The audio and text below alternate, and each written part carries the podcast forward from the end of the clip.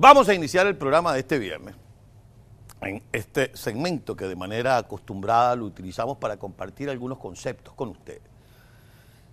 Pensando en lo conversado en horas recientes con algunas de las personas que han sido invitadas a este programa, que llegamos a la conclusión que si bien es cierto que tenemos en Venezuela a una banda del crimen organizado transnacional, al frente del gobierno.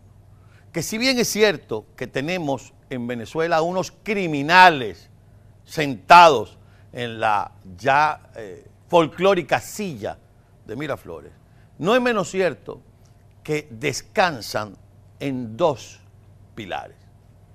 Uno, la Fuerza Armada. Como toda dictadura que se respeta, utiliza la represión y el monopolio de las armas para mantenerse en el poder. Y el otro es el estamento jurídico. Ahora, ¿de qué estamento jurídico estamos hablando? Estamos hablando de un grupo de magistrados o de pseudo magistrados que se autonombraron para tales efectos.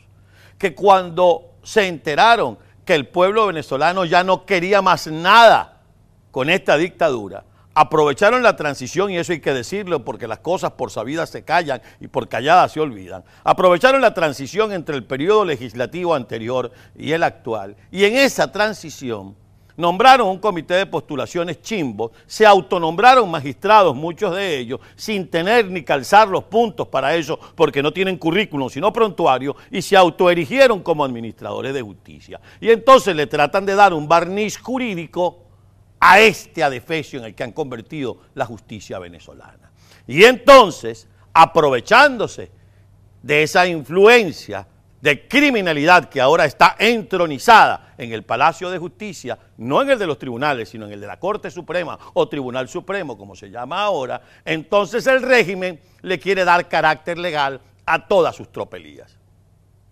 ¿Por qué Carlos Acosta se pone hoy a hablar de eso? Porque es ese básicamente el instrumento que se utiliza para atemorizar a aquellos que desde su fuero interno saben que lo que está ocurriendo es un crimen, es un delito, que robarse los partidos políticos es un delito, que robarse los símbolos de los partidos políticos es un delito, que perseguir a la gente por su pensamiento político es un delito, que aliarse con lo peor del crimen internacional no solo es un delito, sino convierte al país en parte del llamado eje del mal. Pero ¿cómo lo excusan? Pues yo no me puedo alzar, yo no lo puedo tumbar, porque después termino juzgado y metido en una mazmorra del SEBIN. Porque no hay justicia, porque la justicia está en manos de criminales, porque la justicia está en manos de asesinos como Michael Moreno, porque la justicia está en manos de cómplices del crimen internacional. Y entonces, ¿qué es lo que tenemos que reclamar los venezolanos? Justicia. El imperio, pero el imperio de la ley. Aquí no importa si intervienen o no intervienen.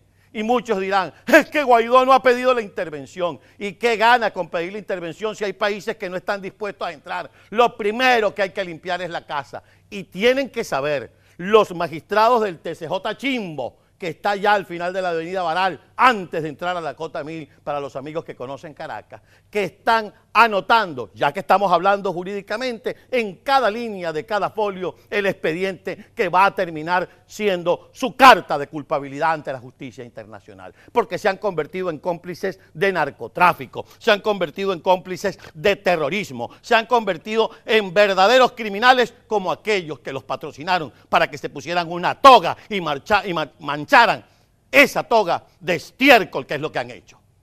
Y esa balanza de la justicia y esa ceguera de la justicia en Venezuela se perdió el día que Diosdado Cabello, Nicolás Maduro, Silvia Flores tomaron para sí, secuestraron para sí la administración de justicia. Es por eso que desde ahora y en adelante estaremos todos los días sustanciando el expediente criminal de los magistrados del TCJ Chimbo, de Caracas, del TSJ, que no es otra cosa que el bufete personal de Nicolás Maduro, que el escritorio jurídico de Cilia Flores, que el lugar donde descansan las tropelías más infames que se hayan cometido en la historia de Venezuela.